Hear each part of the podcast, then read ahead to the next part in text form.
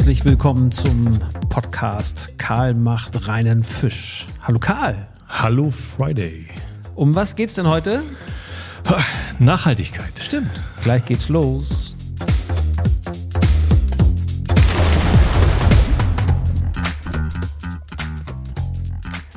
Ja, super spannendes Thema. Wir haben neulich mal gesprochen und da hast du gesagt, in so einem Beisatz, da wirst du mich wahrscheinlich gleich korrigieren, Fisch ist eigentlich unendlich verfügbar.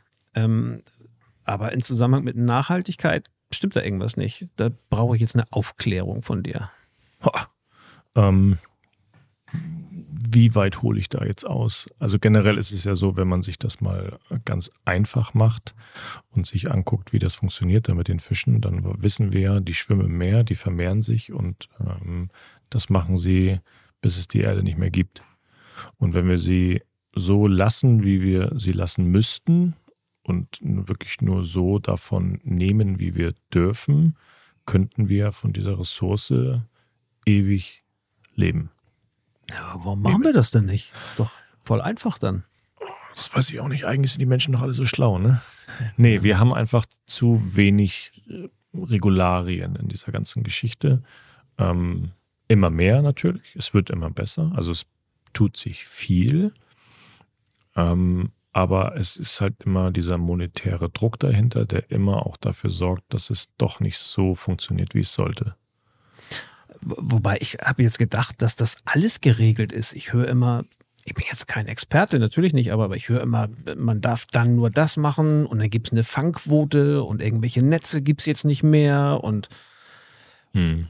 ist nicht so. Hm, nee, ist nicht so. Die Welt sieht anders aus. Genau, also wo, wo fängt man an? Wo fangen wir an zu erzählen? Fangen wir einfach mit diesen Quoten an. Also fangen wir mit diesen Schlagwörtern an, dass wir sagen, ja, also wir als Fischlieferant, wir achten immer auf die Fischfang, also auf die, auf die Saison. Ja, also wir gucken immer nur dann, dass wir den Fisch dann kaufen und verkaufen, wenn er Saison hat. Aber definier mir doch mal Saison. Was, was wäre jetzt für dich aus deinem Verständnis die Saison dann, wenn er sagt, er, er verkauft es nur, wenn er Fischsaison hat? Also Saison, ich bin ehemaliger Fußballer und für mich ist eine Saison, Saison, wenn ich spiele und die, dann kommt eine Weile nichts und dann geht die Saison irgendwann wieder los. Ja. Und das ist eine Pause, um mich zu erholen, um meinen Körper wieder fit zu machen, um dann in der nächsten Saison wieder Kraft und äh, Leistung auf den Platz zu bringen.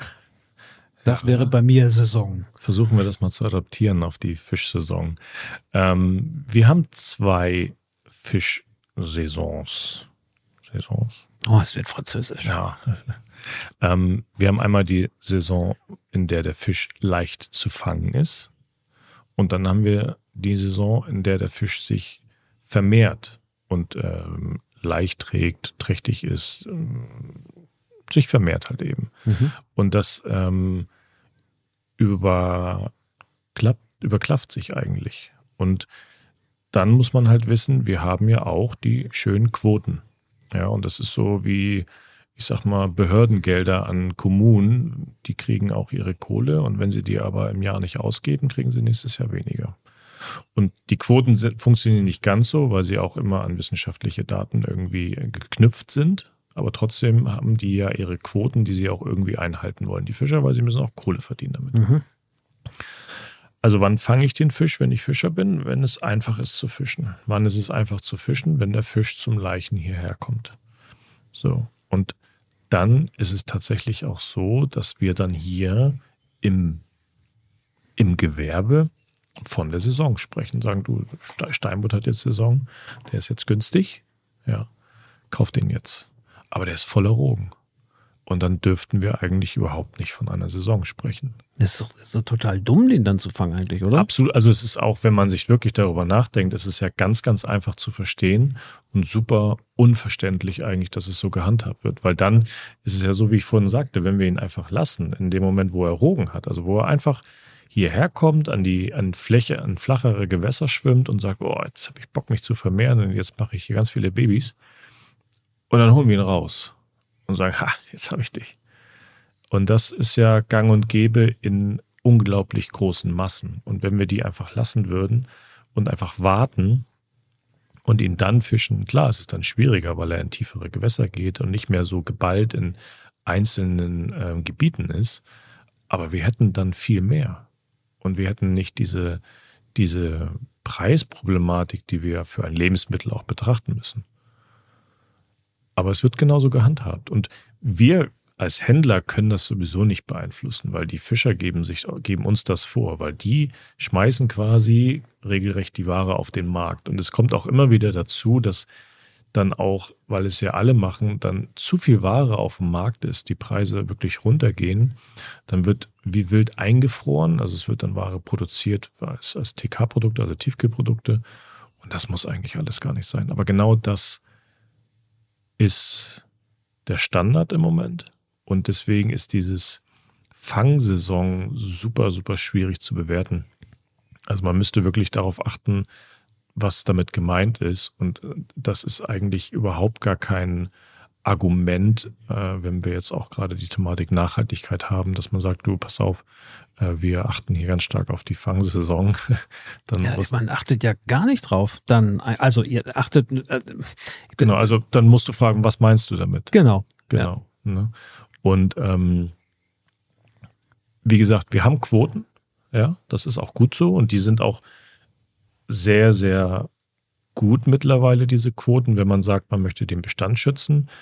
Allerdings haben wir bei uns auch immer noch das Problem, dass wir äh, diese Quoten sehr einseitig betrachten. Ähm, ich habe dir das schon mal angedeutet, dass wir diese Einarten, wir haben dieses Einarten-Fischereimanagement. Mhm. Das heißt, wenn wir, äh, wir betrachten immer nur den Fisch alleine sagen wir Dorsch, Kabeljau, mhm. Kabeljau, Dorsch ist Ostsee, sagen wir den, den Nordsee-Kabeljau. Und es wird immer nur dieser Kabeljau betrachtet. Es wird nicht alles andere noch betrachtet. Ähm, welchen Fisch frisst der Kabeljau oder welche Krebse oder welcher Fisch frisst, welcher Fisch frisst den Kabeljau. Ähm, mhm. Das wird auch nicht betrachtet. Es gibt Beispiele dafür, in Amerika zum Beispiel, gibt es den, ähm, gibt es den Hering und dann gibt es da diese Streifenbarsche und diese Streifenbarsche fressen den Hering, hauptsächlich fast ausschließlich. Mhm. Und dann wird nicht betrachtet, wie viele Hering haben wir, sondern wird betrachtet, wie viele Barsche haben wir. Weil wenn wir jetzt alle Heringe rausholen und der Barsch nichts mehr zu fressen hat, dann haben wir ein neues Problem. Das klingt total logisch. Ja, genau. Aber das machen wir hier nicht wir finden das alles ganz, wir machen das alles ganz genau und alles akribisch, aber wir betrachten immer nur diese eine Sorte. Und das hat auch schon dazu geführt, dass wir jetzt zum Beispiel in der Nordsee unglaublich viele Hummer haben wieder und unglaublich viele Taschenkrebse. Also dass der Taschenkrebs eigentlich schon invasiv ist. Ja, und also der Natur wieder schadet, weil Kabel ja zum Beispiel ein Tier ist, was sehr gerne Krebse frisst. Mhm. So. Also das ist dieses, wenn man jetzt mal diesen Punkt sagt, wir achten sehr stark auf die Saison, dann hinterfrag bitte, welche Saison meinst du und wie achtest du darauf überhaupt? Weil, wie gesagt, wir Händler haben eigentlich so gut wie gar keinen Einfluss darauf. Außer wir sagen, pass auf, ich kaufe dieses Produkt jetzt nicht, ja, ich biete es nicht an am Markt, mhm. weil ich weiß, dass er sich jetzt vermehrt, ja, und ich, ich tue jetzt meinen Beitrag leisten, indem ich quasi dieses Produkt nicht verkaufe. Aber ich glaube, da, das ist auch so irgendwie menschlich, da ziehen nicht alle an einem Strang, genau. weil die einen halt ein anderes Gewissen haben und sagen, okay, wenn der nicht, dann habe ich halt mehr oder kann das dann machen. Genau, und deswegen sage ich auch immer, das ist eine, eine Aufgabe für die Politik. Die können wir nicht beeinflussen, die müssen die beeinflussen. Man darf halt nicht vergessen, dass da unglaublich viel Geld fließt, unglaublich viel Geld im Spiel ist und ähm, es tut sich was. Also es wird allein die Tatsache, dass man sich dessen bewusst ist mittlerweile schon, dass man nur dieses Einarten-Fischereimanagement betreibt und vielleicht sogar zu diesen zwei äh, Mehrarten-Fischereimanagement wechseln sollte, ist ja schon mal ein Anfang. Also generell, ich sage immer, es ist alles scheiße, wenn es darum geht, nachhaltig zu arbeiten, so wie es immer Status quo ist. Aber ich sage auch, dass es ganz, ganz viel äh, schon gibt, was gut ist. Ja, also es wird viel getan. Aber wir müssen einfach sehen, dass wir in, äh, wir unter uns, also der Endverbraucher, dass wir da keinen Scheiß kommunizieren. Weil mhm. das trägt wieder dazu bei, dass es den Leuten doch einfach gemacht wird, vielleicht doch nicht genug zu tun. Ja. Die, diese, die Fangquote, wie, wie setzt sich die zusammen? Wer entscheidet das dann? Wo, aus welchen Werten wird das zusammengesetzt und dann beschlossen? Hm, das ist ein Gremium hauptsächlich aus Wissenschaftlern und äh, Leuten aus der Fischereiwirtschaft. Ähm, und es wird Gott sei Dank tatsächlich sehr wissenschaftlich angegangen. Also ich muss ehrlich gesagt sagen, ich kann dir nicht genau sagen, woraus das besteht, weil da ganz, ganz viele Faktoren mit reinspielen. Ähm, ich weiß, auf der Seite des BLE wird das nochmal äh, genauer beschrieben, aber auch da musst du dich schon so ein bisschen durchsuchen. Und am Ende müsste man wahrscheinlich sogar sich diese Berichte selbst richtig mal durchlesen. Aber das ist sehr, sehr faktisch. Also da. Wo, woher weiß ich denn überhaupt, wie viel Fisch aus dem, aus dem Wasser genommen worden ist? Hm das ist das Schöne. Also wir haben ja für alle Fische, die eine Quote haben, und das ist sehr, sehr viel, das ist unglaublich viel. Also unsere Speisefische, die wir alle kennen, sage ich mal, der Volksmund, haben alle eine Quote. Und für jeden Fisch, der eine Quote hat, gibt es eine Anlandepflicht. Mhm. Also du kannst jetzt nicht da oben äh, zum Hafen fahren und sagen, Mensch, du, ich möchte gerne hier von deinem Boot das, den Fisch kaufen. Äh, geht nicht. Also vielleicht geht's, aber es ist verboten, ja. Also du okay. darfst es einfach nicht, weil äh, wie war es vor, ich sag mal, zehn Jahren? Es war wie folgt. Dann kam quasi der Kutter Kalle. Das war dann vielleicht sogar ein richtig großes Schiff. Ähm, vielleicht sogar unter holländischer Flagge. Ja, ist dann oben in Dänemark angelandet und hat gesagt, so, weil es gab nur diese Meldepflicht, wir haben fünf Tonnen Kabeljau gefischt. Und dann haben die gesagt, okay, cool. Wissen wir Bescheid, schreiben wir auf, notieren wir uns, alles klar. So, und dann kamen die LKWs aus Holland, einer, zwei, drei, 40 Tonner. Die waren alle voll, ja, und tschüss. Und das ja. natürlich, da sind die auch irgendwann ganz schnell drauf gekommen und gesagt, du pass auf, so jetzt, also wir müssen das anders machen. Mhm. Sprich, wir haben eine Anlandepflicht ja, für alle, alle äh, Fischereiboote und es muss alles über die Genossenschaft laufen.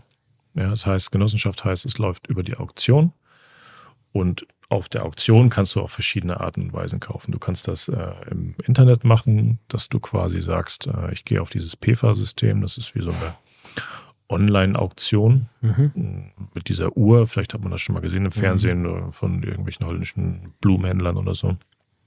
Es läuft ziemlich identisch ab. Die Uhr läuft von hinten rückwärts runter und dann wer zuerst zuschlägt, hat den Preis. Ne? Und dann kannst du entweder zu teuer einkaufen oder es gar nicht bekommen. Das ist, wenn du keine Ahnung hast, wie das funktioniert, dann passiert das, dass du entweder zu teuer einkaufst oder es nicht kriegst. Okay, ja. So, oder du machst es so wie wir, weil ich mache das nicht, weil das Problem, was du hast bei diesen ganzen Auktionen, die du quasi übers Internet machst, du siehst zwar welches Schiff und du siehst auch welche Ware, du siehst auch ein paar andere Fakten, aber du siehst die Ware nicht. Mhm. So, und das ist ein Problem, weil das kann, da kann viel stehen, aber du musst die Ware sehen. Definitiv. Das heißt, wir haben immer unsere Leute vor Ort, die das für uns in, nach unserem Maßstab bewerten und dann dementsprechend einkaufen. Also meine Einkäufer oder die Leute, die mir dann den Fisch dann nochmal verkaufen, das ist ja dann auch der Fakt, ähm, die wissen genau, was ich brauche und die kriegen von mir keinen Preis. Mhm. So, ich gebe keinen Preis mit, weil ich möchte, habe nur einen Anspruch und dass die Qualität muss top sein. In, so wie es an dem Tag möglich ist. So. Ähm, das kann ja aber auch heißen, dass du nicht jeden Tag alles hast.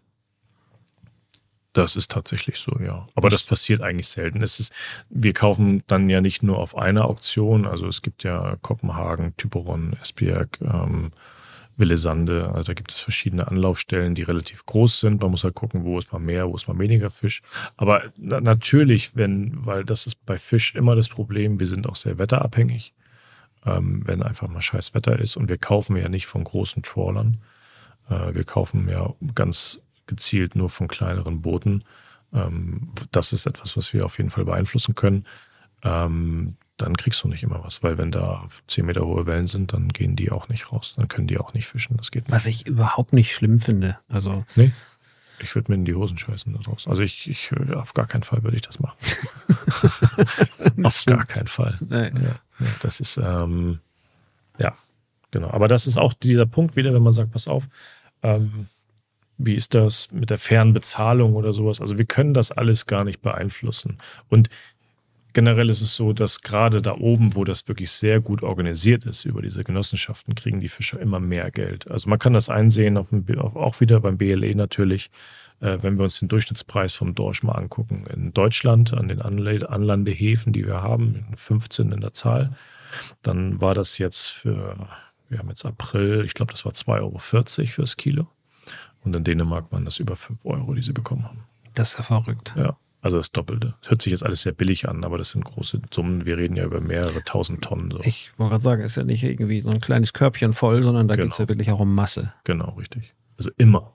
Also das ist auch etwas, was sich manche nicht vorstellen können. Und selbst mir, was mir manchmal schwer fällt, dass wir uns nicht vorstellen können, wie viel Masse, wie viel Biomasse, Rohware da jeden Tag aus dem Meer rausgezogen wird. Das ist unglaublich viel. Und das kann man noch so oft sagen, das ist wie die Größe des Universums zu beschreiben. Ja, das ist, ja, geht ja. in dieselbe Richtung. Das können wir uns nicht vorstellen. Das ist so.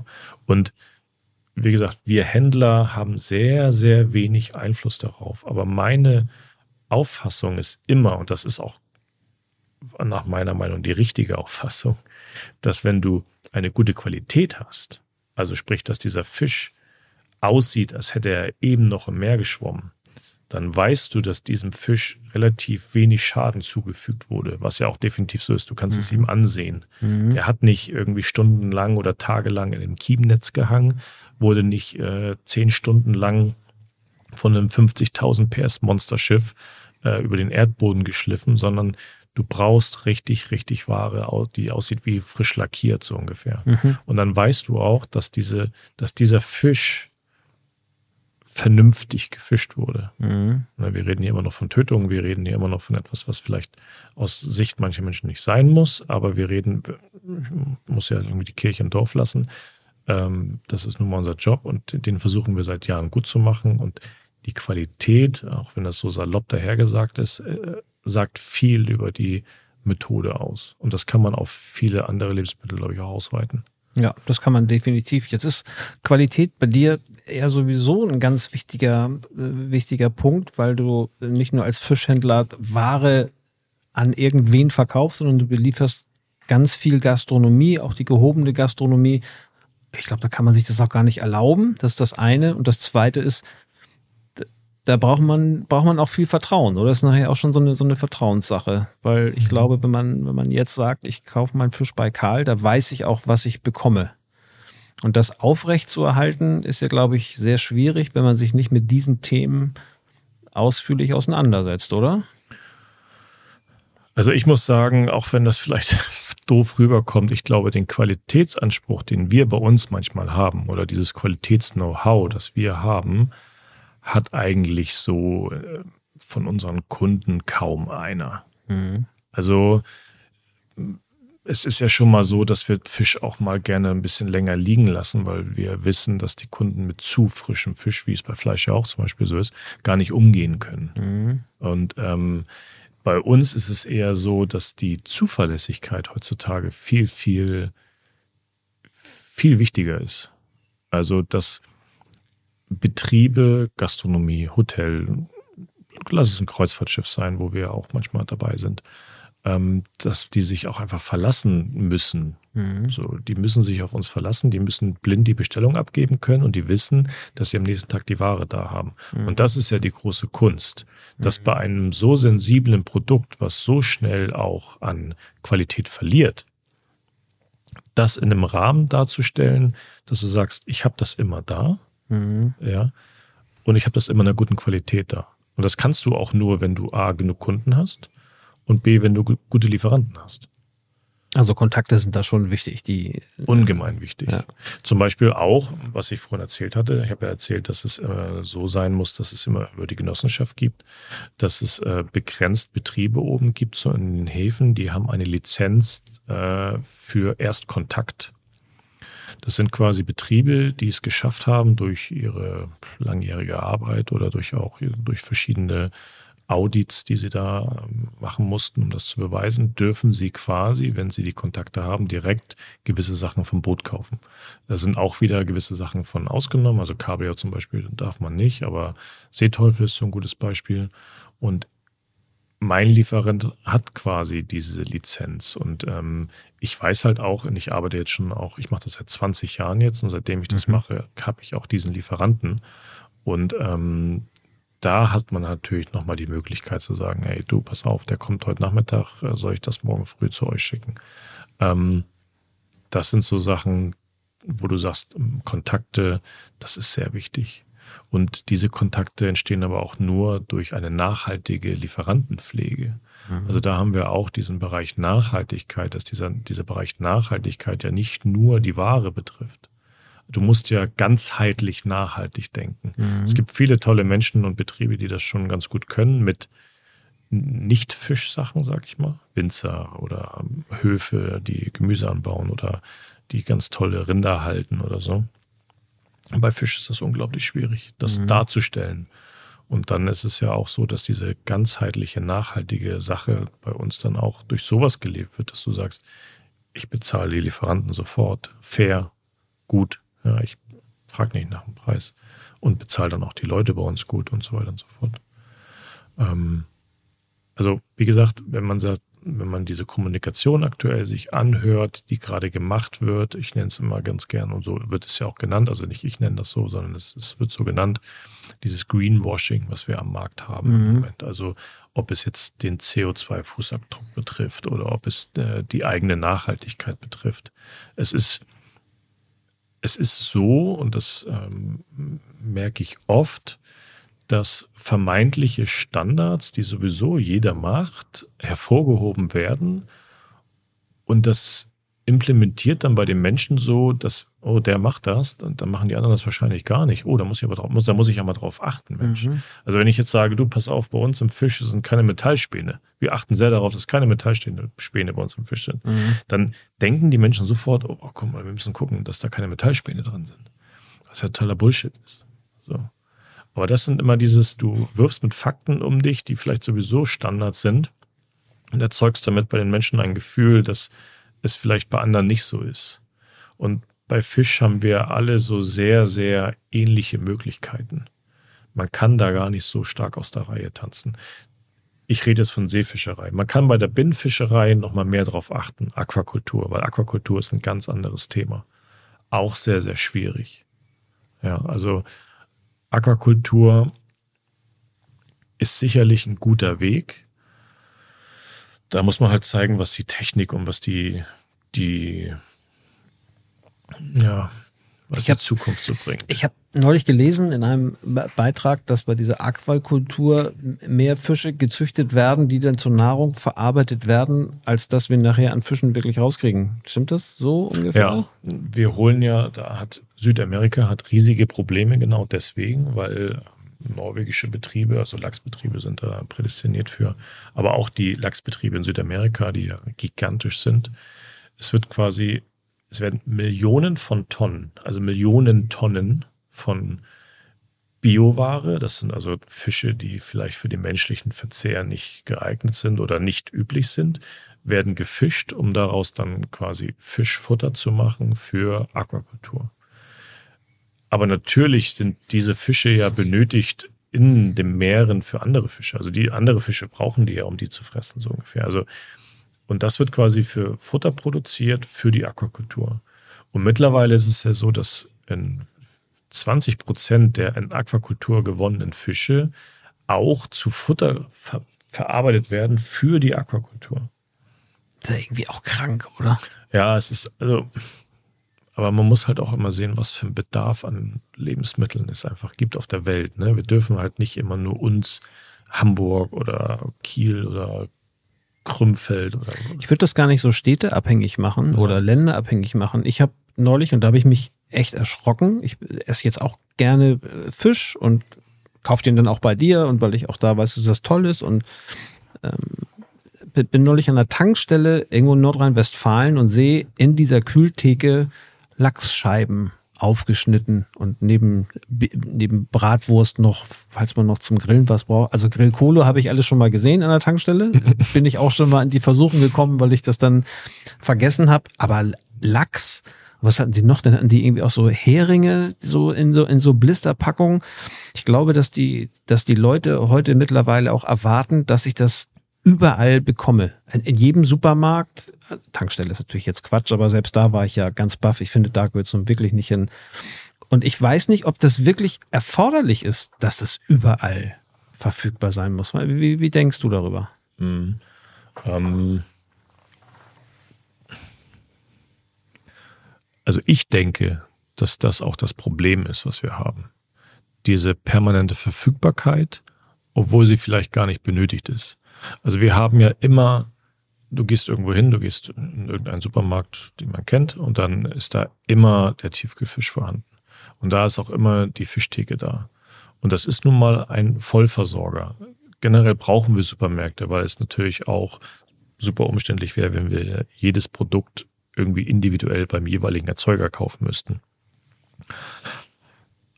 Aber Fisch, Fleisch, Gemüse sollte man doch davon abgrenzen, bin ich der Meinung.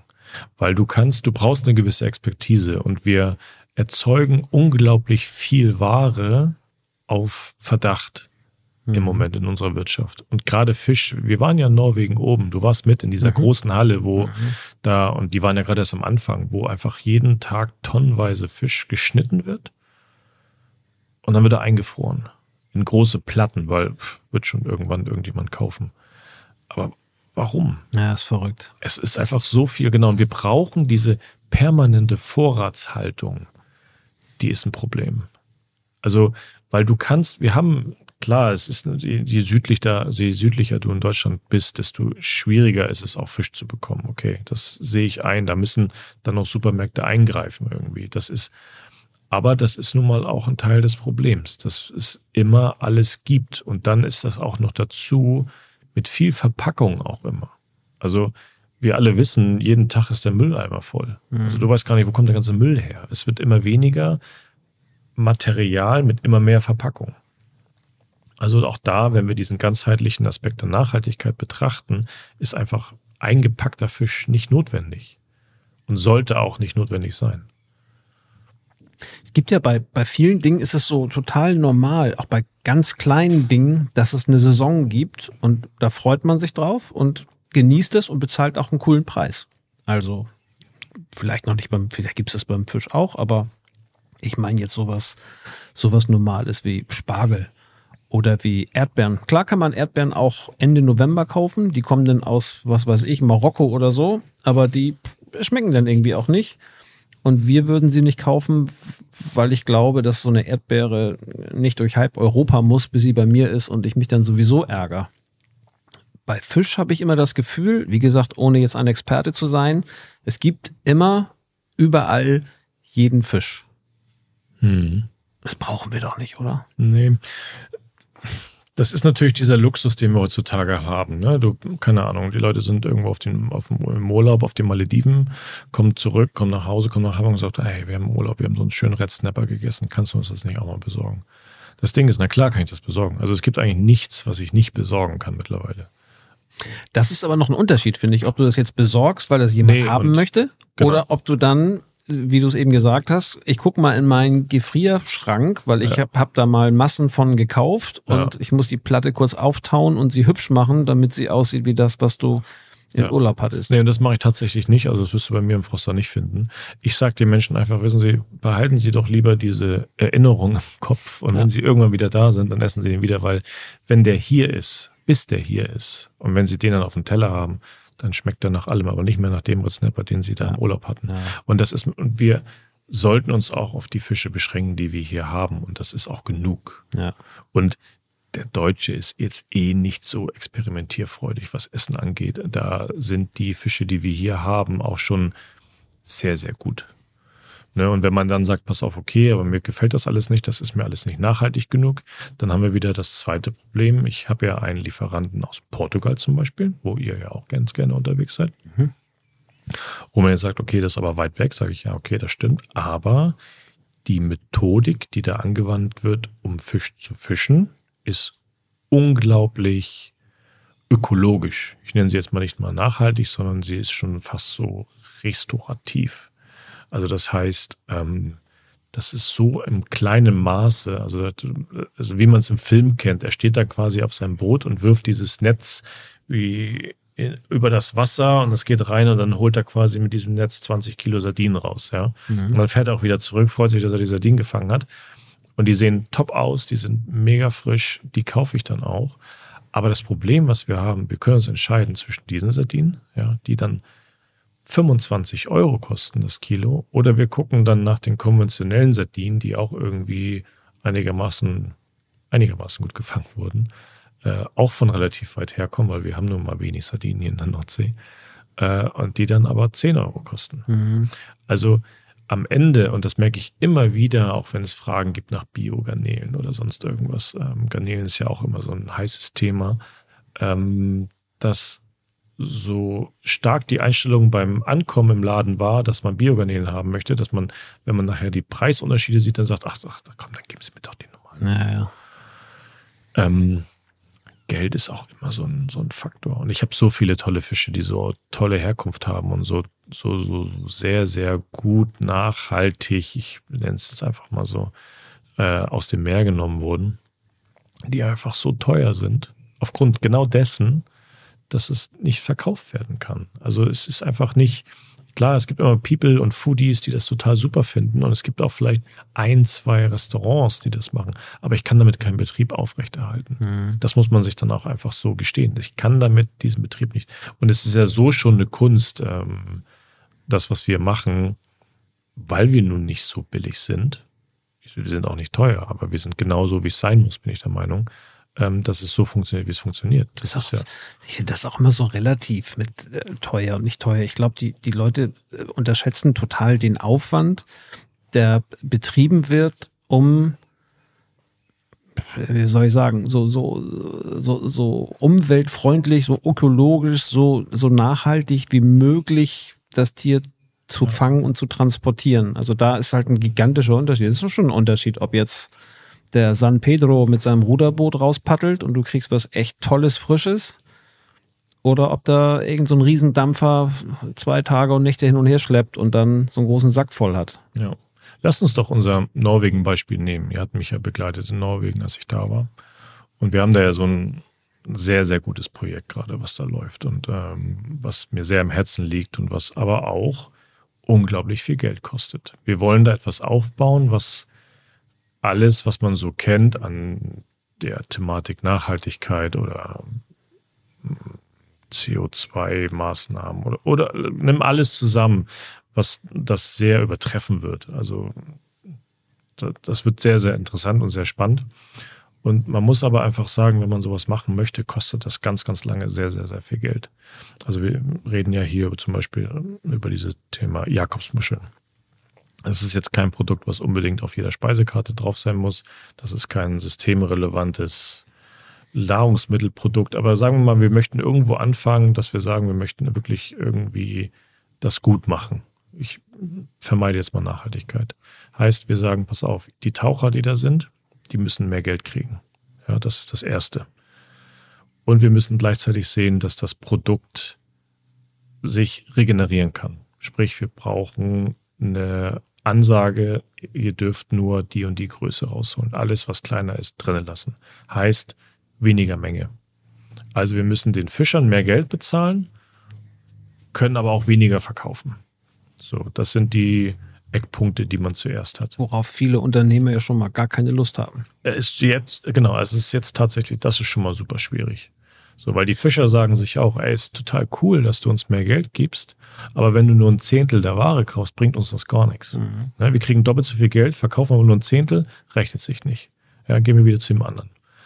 Also was haben wir gemacht? Wir haben gesagt, drauf, drauf geschissen. Ja, ich scheiß jetzt drauf. Wir wollen das machen. Auch mein Partner da in Norwegen. Ich habe ja sehr, sehr lange mit dem gesprochen, als ihr da draußen gewartet mhm. habt. Ähm, das war sehr hitzig und auch im Nachgang nochmal sehr, sehr schwierig ähm, weil da auch so ein bisschen Generationen aufeinander getroffen sind und äh, der eine denkt nur in LKWs und äh, meinerseits denkt in, in grünen Wolken so ungefähr und will die Welt verändern. Und das war natürlich erstmal sehr, sehr schwierig. Ähm, und jetzt ist es so, dass wir das seit April machen mhm. und wir jede Woche die Menge abnehmen, die wir abnehmen müssen, um die Taucher bei Laune zu halten, weil es sind nun mal auch Menschen, die nicht alle hinter der Sache stehen. Ja.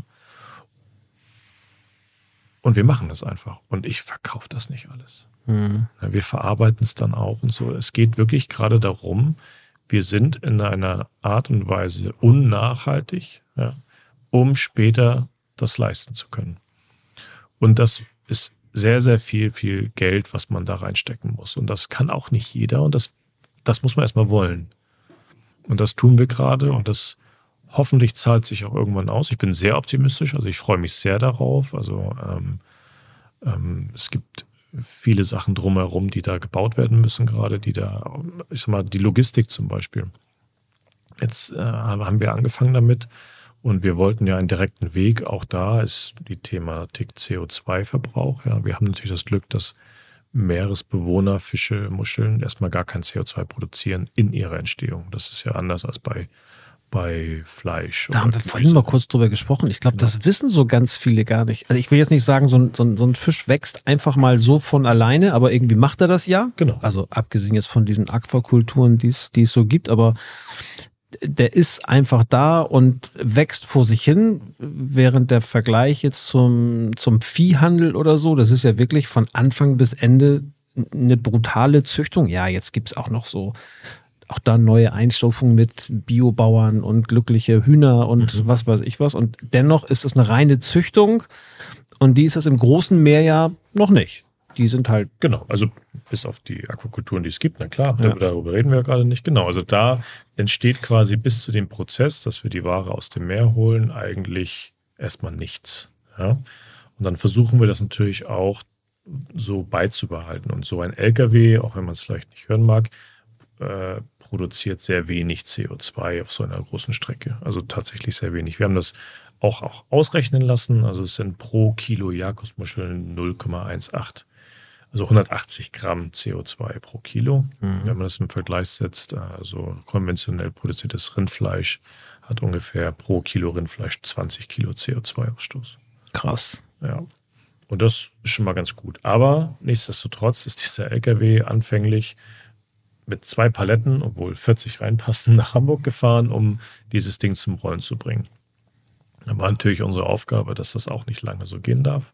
Also haben wir den weitergeschickt nach Holland, haben ihn mit Bananen vollgeballert und haben ihn dann wieder nach Norwegen hochfahren lassen, so dass wir quasi diesen Rückweg schon mal gut genutzt haben.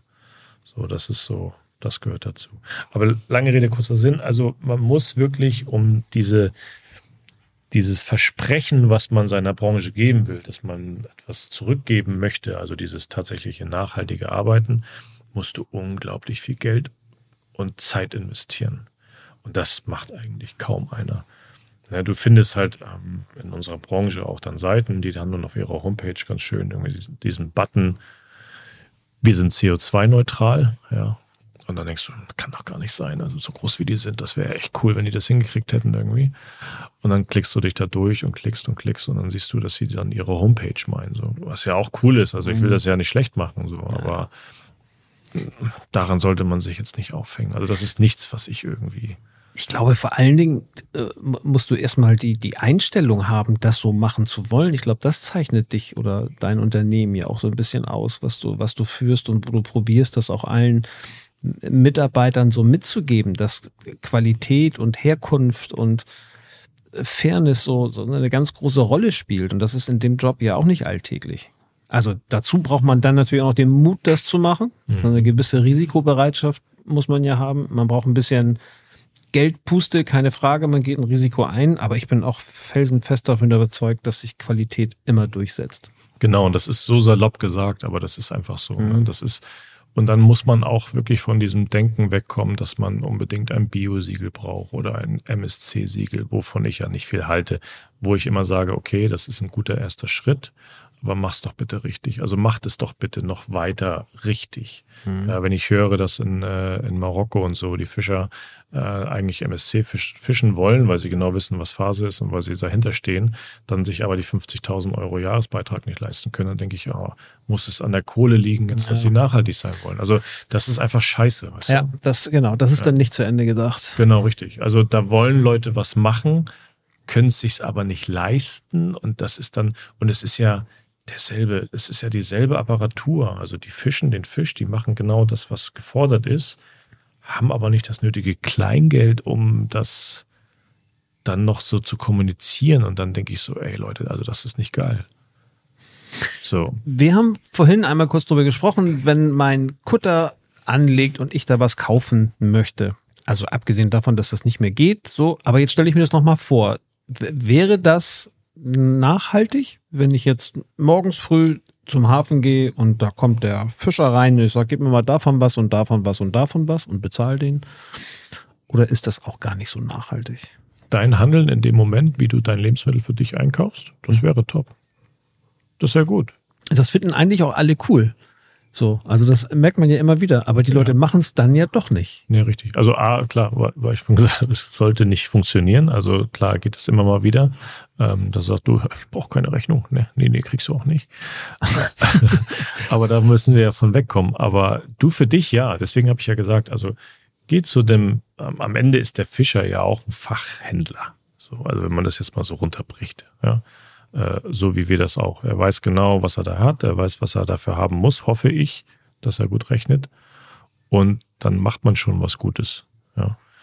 Ähm, den Fisch da zu kaufen, wo du aber auch deinen Käse und deine Wurst und vielleicht dein Toilettenpapier kaufst, das ist eigentlich, glaube ich, die falsche Wahl.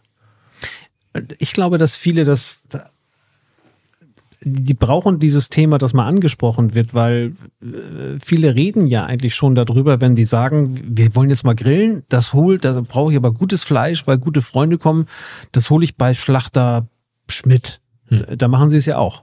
Also genau. ich bin ja auch so ein Gegner von diesen äh, marinierten Tiefkühldingern im 20er-Pack und so. Aber das, gut, das, das, ist ein, das, ist ein, anderes Thema. Wobei Oder, auch Supermärkte mittlerweile teilweise eine eigene Schlachterei haben und auch gute Ware haben. Also das ist schon so. Ne? Aber, keine Frage, aber ja. eine gute Fischabteilung, das ist eher selten. Also hier im Kreis gibt es wohl auch, wobei ich da auch nicht genau weiß, wo es herkommt, aber der hat halt ein Fischerhemd an und so ein rotes Tuch um den Hals, der ja. muss ja Ahnung haben oder? Du hast halt den Vorteil, dass du das Fleisch einfach irgendwie auch vakuumgezogen irgendwie drei Monate hinter dem Lager liegen lassen kannst. Das wird noch besser. Ja. Äh, klar gibt es auch jetzt irgendwie äh, reife Prozesse beim Fisch, aber generell, wir reden jetzt über Frischfisch und dann ist es so, der hat nicht lange Zeit. Und dann siehst du halt aber auch da, wenn die Filets so auf diesem Crash-Eis liegen, so, das ist ja schon der erste Fehler. Du kannst ja nicht dieses rohe Fischfilet auf, auf Süßwassereis legen. So, du hast so viele Prozesse, die dafür sorgen, dass dieser Fisch noch schlechter schlecht wird einfach. Ähm, Krass, ich lerne hier so viel. Ich schreibe die ganze Zeit mit, was ich alles Neues gelernt habe. Ist ja Wahnsinn. Ist ja so ein, so ein umfangreiches Thema. Ja. Also. Also, wir machen gleich mal Schluss weil wir neue Themen aufbereiten. Was mich noch eben fasziniert hat, ist, als du über die ersten Siegel gesprochen hast, die es, so gibt. Und ich bin ja ein, also so ein, mit meiner geliebten Frau so ein Bio-Freak. Wir kaufen gerne frische, leckere Sachen ein. Und ähm, mich würde interessieren für den nächsten Podcast, auf was ich achten kann, auf welche Siegel ich achten kann, um so sicher wie möglich zu sein, äh, was Gutes zu kaufen. Aber mich würde auch interessieren, was da wirklich hintersteckt. Und ich glaube, da hast du auch das eine oder andere zu erzählen, wo wir überrascht sein werden, was da wirklich bei rauskommt. Mhm.